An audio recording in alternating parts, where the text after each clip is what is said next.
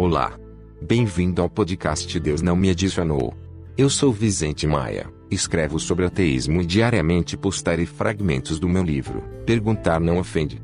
E nele basicamente rebaterei o posicionamento do grande debatedor e apologista da fé cristã, Dr. William Lane Craig que em seu livro E Guarda, tenta provar que a existência de Deus e a ressurreição de Jesus não são apenas questões de fé, mas passíveis de prova lógica e racional. Agora, se você acredita que é ser feliz é ter liberdade e não medo de perguntar, bem-vindo ao ateísmo que nos dá a liberdade de sermos prisioneiros em uma cela sem paredes. Pois o ateísmo não é só a volta da nossa mente à sua condição natural, é principalmente o reflexo das transformações intelectuais da nossa contemporaneidade, que fatalmente poderá levar a humanidade a descobrir que a real extensão de nossas vidas não é vertical, por ela não vir de cima para baixo e que o mundo não deve ter fronteiras, mas horizontes planos para nos nivelar na mesma profundidade. Neste podcast farei mil e um perguntas que me fazem saber que Deus não é a resposta para incitar as pessoas a voltarem um olhar mais profundo e imparcial dentro de si para que vejam que o ateísmo surgiu para mostrar que todos deveriam ser semelhantes em muitos sentidos e não absolutamente diferentes entre si em todos os sentidos, como fazem essas religiões sem sentido, que dizem pregar a igualdade entre os semelhantes, mas desde que não tenham um Deus diferente. Agora limpe a cabeça. Seja bem-vindo ao maravilhoso mundo do ateísmo e vamos descobrir por que Deus não me adicionou.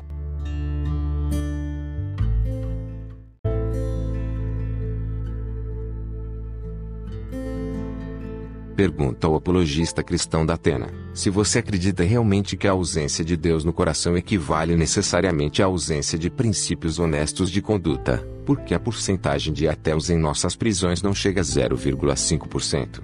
Tudo bem da Atena, que você não saiba que há muito tempo existem previsões de que religiões antigas perderiam relevância conforme o mundo se modernizava. Mas por que diferente da Suécia e da Holanda que estão fechando igrejas e presídios, nunca antes na história desse país quase 100% cristão, a violência está descambando para o incontrolável.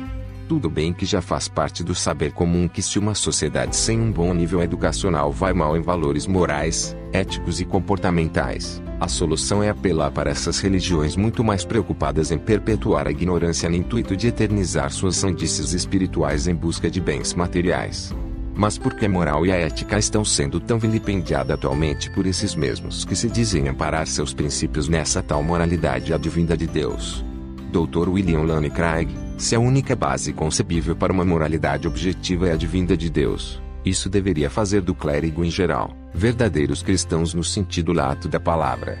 Mas porque uma leva de padres e pastores imorais vivem criticando a moral de uma ínfima parcela dos céticos brasileiros, e nunca se importarem com a promiscuidade dos ditos cristãos que aflora em todos os programas e meios de comunicação.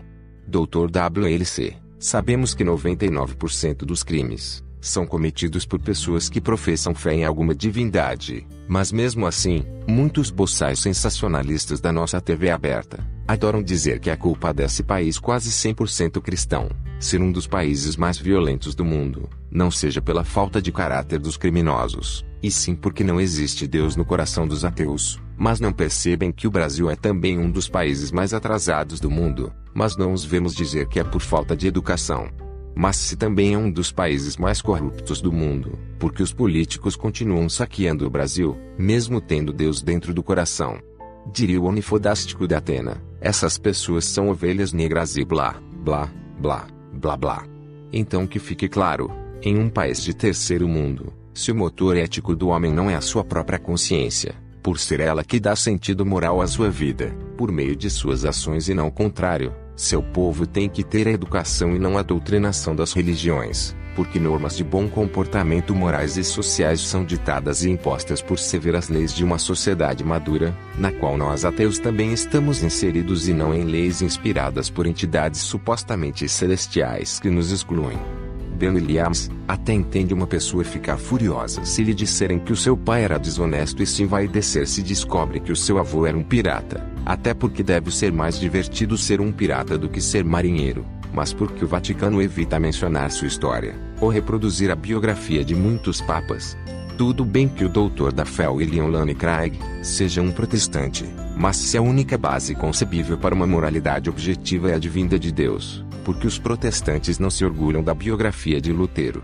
Será que é porque não se harmoniza com o que dizem representar? Ou será que é porque o potencial para a libertinagem dos mesmos tornou-se igualmente ilimitado a ponto de evidenciar que a moralidade não é mesmo o resultado de qualquer religião? Um místico pode até acreditar que Jesus nos deixou um ideal de perfeição, mesmo que a gente não veja os cristãos se esforçando o mínimo para buscá-lo.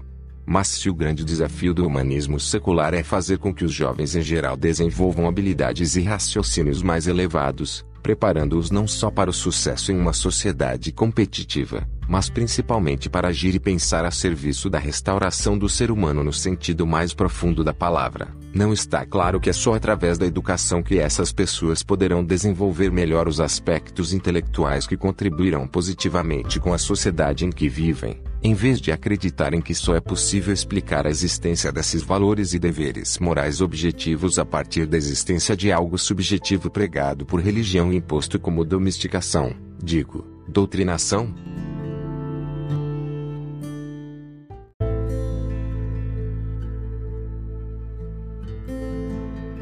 Dr. WLC. Estou fortemente convencido de que as religiões executam funções sociais importantes na transmissão de alguns valores éticos para a sociedade, mas não necessária especificamente só o cristianismo. Sei também da necessidade intrínseca advinda do seu âmago de que por detrás do mundo físico tem de haver um ser metafictício, digo, um ser metafísico não só para preencher o seu vazio existencial, mas principalmente para ser a base real para sua moralidade. Agora, se o Senhor ainda hoje prega que precisamos da pelo moral universal de uma divindade para nos dizer que é errado matar, roubar, violentar, torturar, estuprar, porque acreditar piamente que é a fé em Deus que nos dá a moralidade, se a palavra de Deus imoralmente nos ensina a pedrejar, escravizar, sequestrar, adulterar, despojar, prostituir, sacrificar filhos e animais, tudo bem que um Deus de moral ilibada não escreveria, ou inspiraria um livro com leis e regras de moralidade duvidosa, até porque esse livro deveria ser um livro cheio de justiça, pureza, honestidade e espírito de liberdade. Mas qual o sentido de ele fazer apologia a infinitas guerras, perseguições, torturas, egoísmo, fanatismo e ódio? Sei que vocês místicos adoram dizer que somente os obedientes, os crédulos, os bajuladores, os ajoelhadores, os submissos e os que não questionam nada diante dessa mórbida verdade absoluta e obedecem aos mandamentos divinos, são os verdadeiros crentes e por isso são considerados morais, virtuosos e tidos como íntegros pela Matrix do Vaticano Corporation e suas concorrentes protestantes espalhadas pelo mundo. Mas por que transformar todo esse conjunto de crença em profícua, em filosofia de vida, se se deveria ser um assunto privado e de consciência individual? Se o que leva a maioria dos seres humanos a buscar as religiões, não é nada mais do que buscar ajuda para os problemas de foro íntimo. Qual o sentido de o Sr. Craig querer determinar o que é ético ou moral, certo ou errado, verdade ou mentira, se referências de foro religioso jamais poderão ser consoantes com a realidade que sociedades laicas modernas buscam? Não está claro que nesse terceiro milênio altamente tecnológico e com tantos conhecimentos adquiridos, a humanidade já deveria ter se livrado desse misticismo dogmático supersticioso e conquistado a liberdade da maioridade intelectual, para ir em busca de um entendimento racional e coerente sobre o homem e o mundo e não deixar que o conteúdo desses velhos livros repletos de ignorância, injustiça, ódio à liberdade, intolerância religiosa, perseguições e imoralidade bruta continuem causando segregação social, ódios e guerras. Todos nós sabemos que a ética, pelo contrário, diz respeito a uma visão universal, geral e abstrata sobre o comportamento humano independentemente das noções contextuais religiosas do que é certo ou do que é errado.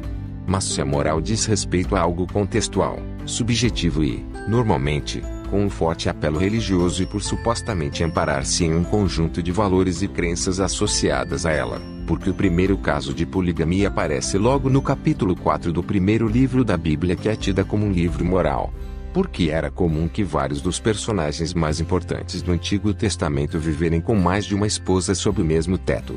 Que lição tem para nos dar os importantes personagens bíblicos como Davi, Abraão e Ló, se fizeram devassos, pervertidos e promíscuos, sexualmente falando?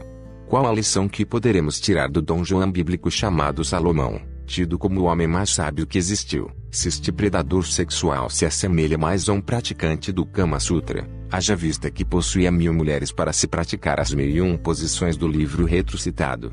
Há um argumento moral para a crença em Deus, popularizado por William James e de acordo com este argumento, devemos crer em Deus porque, caso contrário, não nos comportaríamos bem.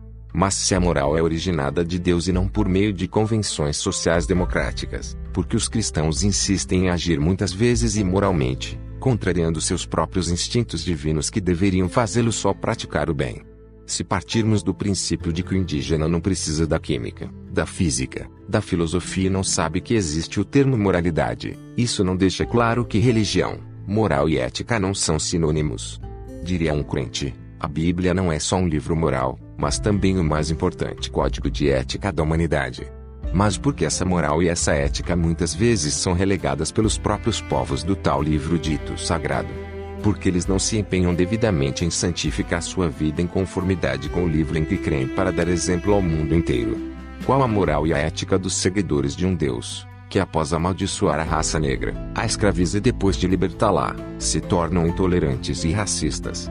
Sabemos que não existe moral e ética em pessoas que fabricam armas para vender para governantes tiranos para matar inocentes. Mas qual a moral e ética dos seguidores do Deus da guerra e Senhor dos exércitos, que dizimam nações indígenas e depois criam uma data para homenageá-las? Qual a moral e a ética de pessoas que se diz portadora da tal moralidade objetiva divina de Deus, que se sente um cristão cosmopolita quando viaja por vários países pelo mundo afora e volta para o seu país para praticar a xenofobia. Senhor WLC, todos nós sabemos que todo padre pedófilo tem muitos motivos para ser preso e nenhum para ser transferido para outra igreja quando solto. Mas qual a moral e ética de um povo crente que faz turismo sexual em busca de crianças e depois fica condenando padres pedófilos? Aliás, se religião definisse caráter, porque existem tantos padres pedófilos e pastores estupradores. Tudo bem que não conhecemos nenhuma ovelha mais inteligente que seu pastor. Mas se os que leem sabem muito, e os que observam sabem muito mais, não deveriam as ovelhas ao invés de só observar, ao menos questionar seus pastores, haja vista que não leem.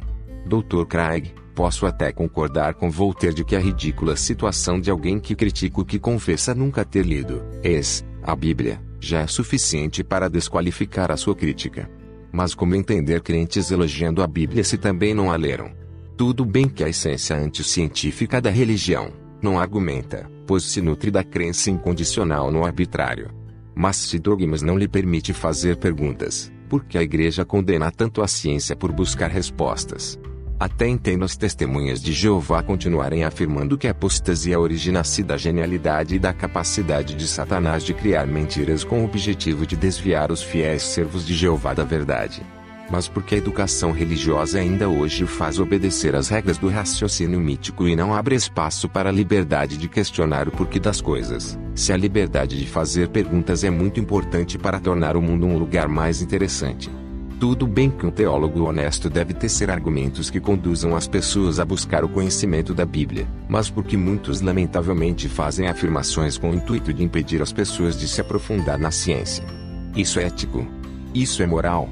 Dr. Craig, não é degradante saber que Denis Diderot, há muitos anos ter dito que o primeiro passo para a filosofia é a incredulidade, Haja vista que, segundo René Descartes, o maior bem que pode existir em um Estado é ter verdadeiros filósofos e ainda hoje vivermos em um Estado laico onde se proliferam muito mais igrejas que ensinam pensamentos que só nos levam a crer, do que escolas que deveriam ensinar pensamentos que no mínimo nos levariam a duvidar.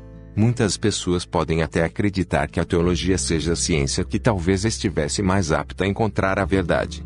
Mas como aceitar suas proposições expostas no seu livro e guarda, se temos que crer em superstições invencionices que só causam distorções para nos confundir e falácias que servem apenas para formar opiniões e hipóteses nada conclusivas?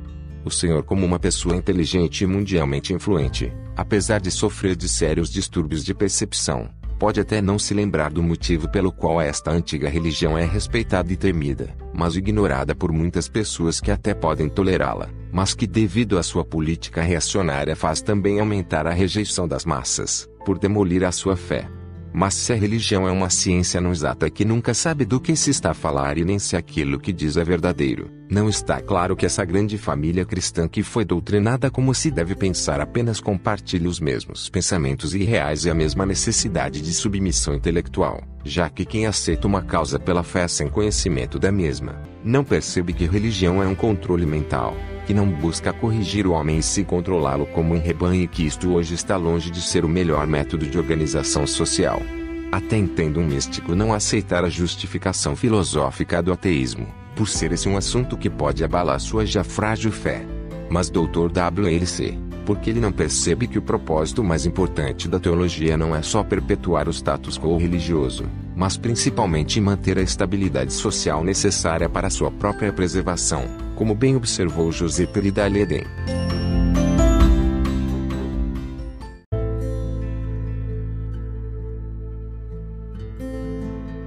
Estou ciente de que no presente não podemos viajar ao futuro e no futuro não será possível viajar ao passado, já que os turistas do futuro não estão nos visitando. Mas hasta lá vista baby. I'll be back.